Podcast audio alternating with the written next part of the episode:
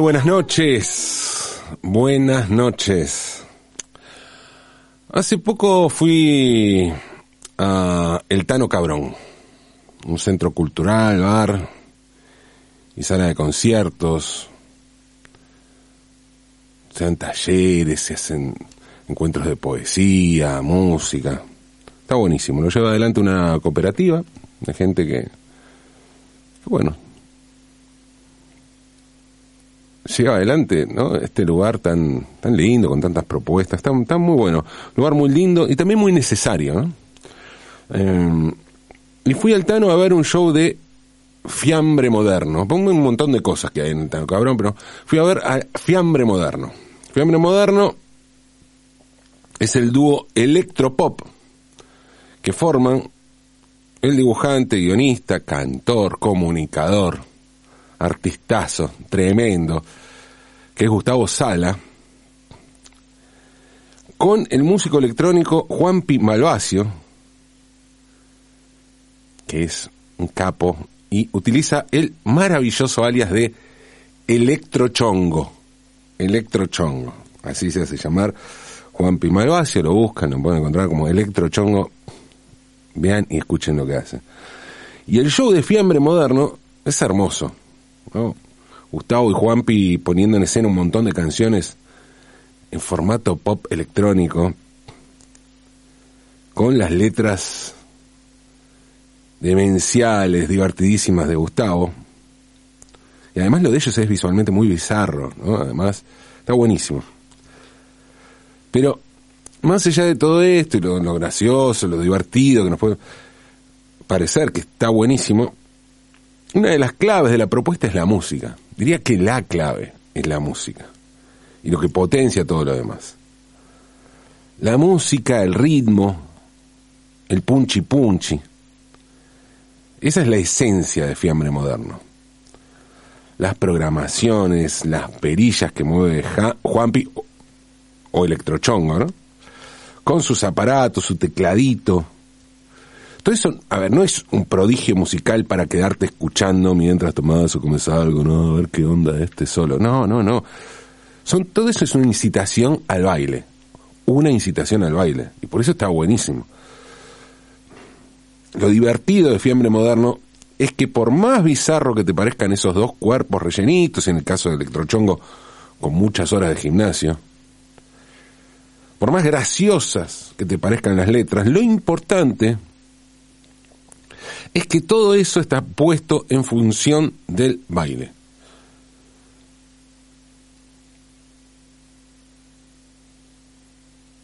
Electrochongo hace música para la pista. Y entonces esa es la propuesta de Fiambre Moderno. Para la pista, para la discoteca o para transformar el lugar donde se presente este dúo, transformarlo en una discoteca. No es sencillo transformar el Tano Cabrón en una discoteca, ¿eh? o al menos no fue sencillo la noche en la que yo fui.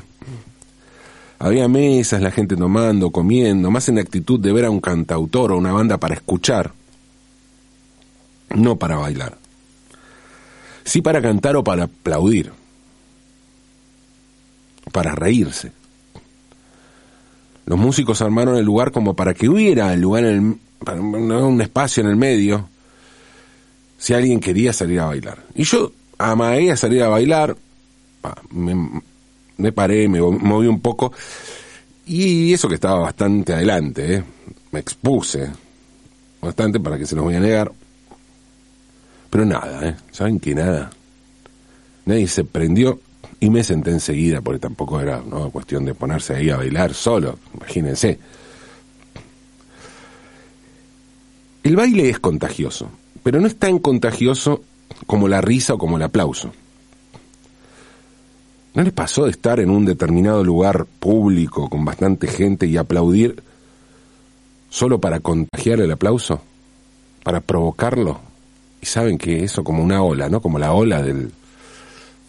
En las canchas de fútbol donde se hace la ola, ¿no? Cosa que detesto, pero bueno, en lugares donde se hace, no hay contagiarlo así. El aplauso es algo que podés generar. si sabes medir más o menos los tiempos, más o menos, ¿no? Porque puedes quedarte como un boludo aplaudiendo solo y eso no está bueno desde ya. Pero eso sucede cuando te mandás alguna medio chota o friki y bueno, puedes quedar como un imbécil. Pero hay un margen para generar un aplauso. Y a veces sabes que podés generarlo y está bueno. Me pasa mucho en el subte con músicos, artistas que se suben y que termina la canción, viste, y nadie aplaude. No, agarrón, aplaudilo por lo menos. No te digo que saques un billete de mil y se le des, pero aplaudí, qué sé yo. Entonces, en esos casos, por ahí no aplaude nadie, pero si aplaudís, sabes que no te vas a quedar solo. O poner en algunos casos en, alguna cuestión patria, ¿no? Aplaudir cuando se canta Aurora, por ejemplo. ¿Está bien aplaudir cuando se canta Aurora? No sé, la verdad que no tengo idea, ¿eh? si hay que aplaudir. Pero si alguien aplaude, yo aplaudo. Y calculo que si yo aplaudo primero, después de Aurora, alguien se va a sumar, ¿no? Aunque por ahí no, por ahí está mal y me quedo como un boludo. Aplaudir los símbolos patrios es una cosa de respeto, por más que recuerdo del colegio que aplaudir cuando se va la bandera de ceremonia está mal.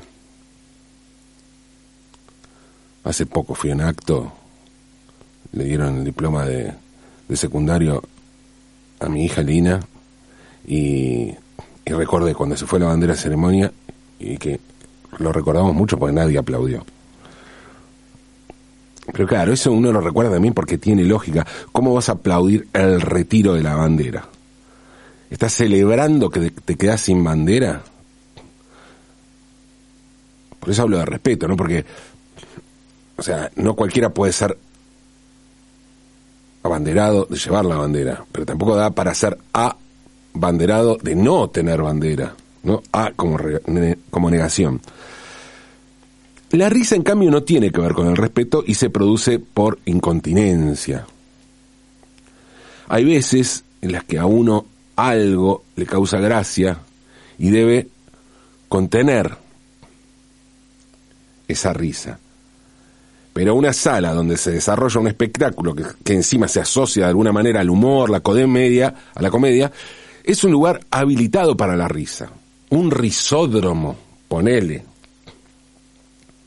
Un lugar hecho para reírse. De modo que cualquier gesto puede derivar en risa y la, la menor chispa puede explotar, puede hacer explotar todo el auditorio. Así de contagiosa puede ser la risa en el contexto adecuado.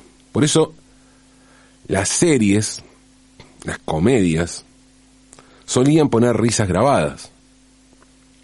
Durante muchos años funcionó así. O se hacía en vivo con público que se reía, que bueno, era lo mismo. Inclusive se ponía a poner algún reidor. Había gente que arengaba a la risa. ¿No? Como barras de la risa. Pero esto pasaba en todas las comedias, y hablo de clásicos, mundiales. Pensemos en la gran rivalidad en torno a comedias. El Beatles versus Stones de las comedias, que es Seinfeld o Friends. Yo banco mucho Friends, está muy bien, pero Seinfeld es la mejor de todas para mí, ¿no? Pero para mí. Pero más allá de la grieta, hay algo en común entre ambas series, y es que las dos tienen risas. Y si me pongo en fundamentalista antirrisas, debo decir entonces que la mejor comedia es Curb Your Enthusiasm, de Larry David, que es como ¿no? el, Pedro Saborido de Seinfeld, porque va un poco más allá de Seinfeld y porque no tiene risas. Porque sabe que la risa es algo que se contagia fácil, entonces le saca ese elemento de contagio, general solito. El caso del baile, bueno, el baile es más difícil de contagiar. Y creo que con un poco más de empuje la próxima saldremos a bailar con fiambre moderno en el Tano, pero tenemos que ponerle onda, ¿eh? O esperar a que entremos en trance. Y digo en trance, esto parece joda, pero no. porque tampoco es que el baile no es contagioso. El baile es muy contagioso y puede transformarse en... Bueno, no, en pandemia no, no sé. O sí. ¿Podrá ser una pandemia? Uf, no, me fui al carajo, disculpen, disculpen. Sé que no podemos hablar de pandemia. Ahora que crecen los casos, ¿no? Volvieron los casos. Volvemos a tener que comienzan cuartas dosis, que se viene la viruela del mono. Viruela del mono. Bueno, ya tuvimos la gripe porcina, ¿no? Y no pasó nada. Vendrían a ser como la Mona Jiménez y la Chancha Rinaldi, ¿no? Dos apodos de animales, pero de animales hembras para dos tipos. Un cantante cuartetero y un futbolista. Mucha deconstrucción ¿eh? en todo esto. La Mona, además, un capo del baile, esto hay que decirlo, y de generar baile. Porque estábamos en el baile ¿eh? y estábamos en el contagio del baile. Resulta que una mañana de julio de 1518, una mujer llamada Trofea salió a las calles de Estrasburgo, que hoy es territorio francés en la frontera con Alemania, pero entonces era parte del imperio alemán, salió a las calles de Estrasburgo y comenzó a bailar. Se movía sola sin ninguna clase de acompañamiento musical, no tenía ningún instrumento, no le acompañaba ningún músico y no existían dispositivos donde grabar y reproducir música. Así que estaba sola, moviéndose frenéticamente de algo que se considera un baile. La mujer dice, dicen, dicen, dicen, se movía de manera compulsiva y frenética. Bailó un rato, siguió, siguió, la gente se empezó a juntar para ver este fenómeno. Y ella seguía, seguía bailando. Y parece que estuvo ahí bailando entre cuatro y seis días. Eso dice la gente que la vio, ¿no? No busquen en YouTube porque no está. Dicen que la mujer parecía poseída por el movimiento y que, pese a su cara de sufrimiento, no podía parar. Ella sufría no quería. Era algo que le empujaba contra su voluntad, o al menos eso es lo que comunicaba. La mujer bailaba sola, pero no por mucho tiempo, porque uno o dos días después, un vecino también se sumó al baile. Y después de este, otro más, y cuando se cumplió una semana había 30 personas bailando, moviéndose frenéticamente durante el día y la noche. No se sabe bien cómo era el baile, porque como les dije, no hay video. Pero mi teoría, desde la más pura arbitrariedad, ya está prejuicio si quieren, es que era parecido al baile a gogó de la gente 99, ese que le enseña a bailar al jefe en el Superagente 86. Pero eso, insisto, esto es un, solo una apreciación personal. El caso es que el baile siguió contagiando y en un mes ya había 400 personas que habían sido afectadas por el extraño fenómeno. Pero además, el gran problema es que la plaga del baile se estaba cobrando unas cuantas víctimas. Muchos bailarines caían muertos de agotamiento, ataques cardíacos, accidentes cerebrovasculares. Entonces, claro, las autoridades sanitarias de la época decidieron tomar cartas en este asunto de vital importancia para la salud pública.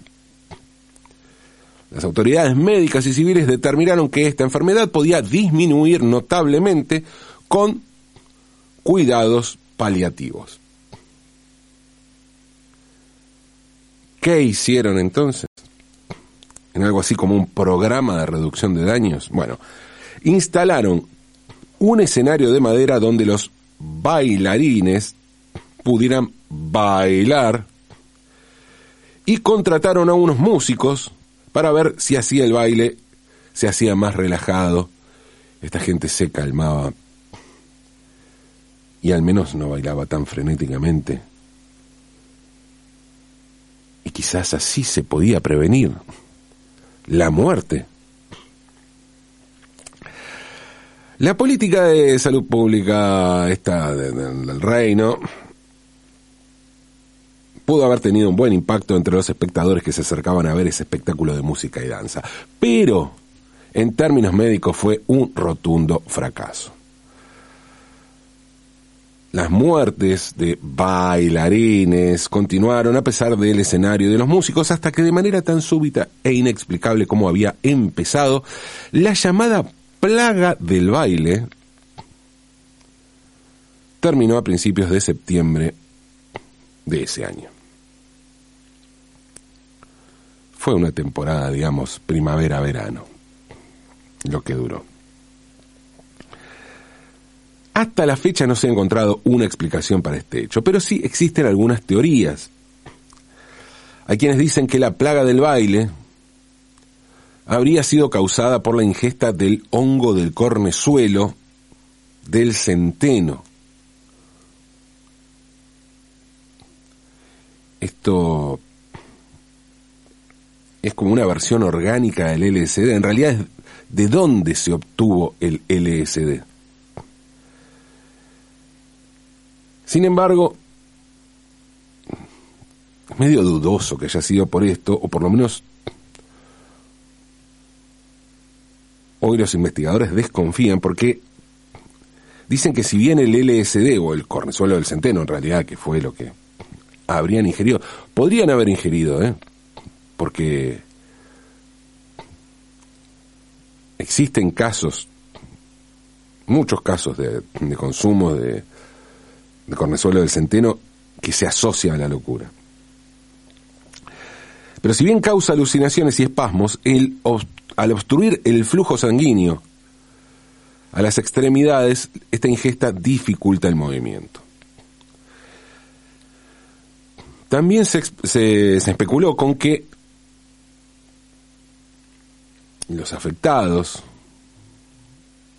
por no hablar de bailarines, eran miembros de un culto herético y que el extraño incidente fue parte de un acto. Pero esto también resulta inverosímil, ya que los testigos, los contemporáneos, aseguraban, aseguraron que los afectados no querían bailar, que lo hacían contra su voluntad y que les generaba mucha angustia. Según todos los testimonios que existen, los bailarines mismos expresaban su miseria y pedían ayuda, y es por eso que nunca se los trató como herejes, porque si no, hubieran sido herejes. Pero no, fueron tratados como víctimas. La teoría más, más aceptada fue propuesta por el historiador John Waller, quien culpa a la histeria colectiva.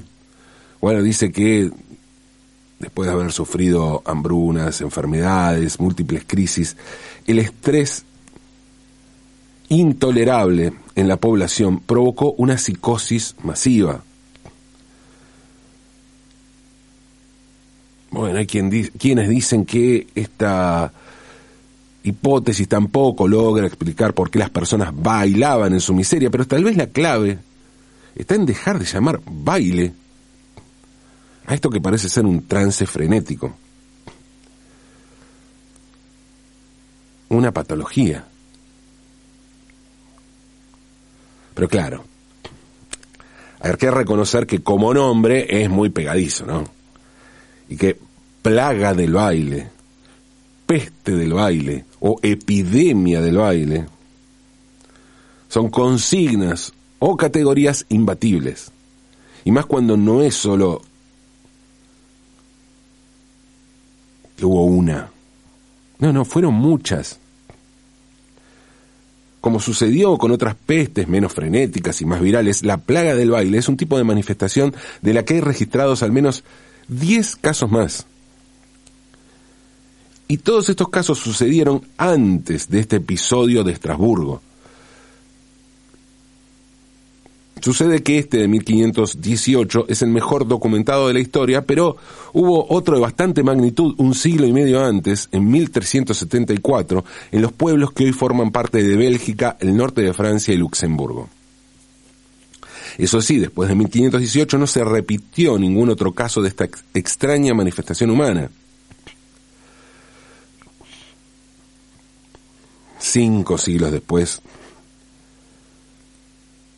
el asunto de que se repita parece medio improbable, ¿no? Podemos creer que sí sucedan otro tipo de pestes y otro tipo de pandemias, pero mm, lo del baile, qué sé yo. Eso sí, quedan como dando vueltas algunas preguntas, ¿no? Pienso, ¿se puede contagiar el baile? ¿Se puede bailar sin saber bailar? ¿Qué descargamos cuando bailamos? ¿Y a qué jugamos? ¿Por qué bailamos? ¿Mm? Bailemos, ¿eh? Bailemos con frenesí, con contagio, con fiambre moderno. Corramos las sillas y las mesas y bailemos, aunque es de noche.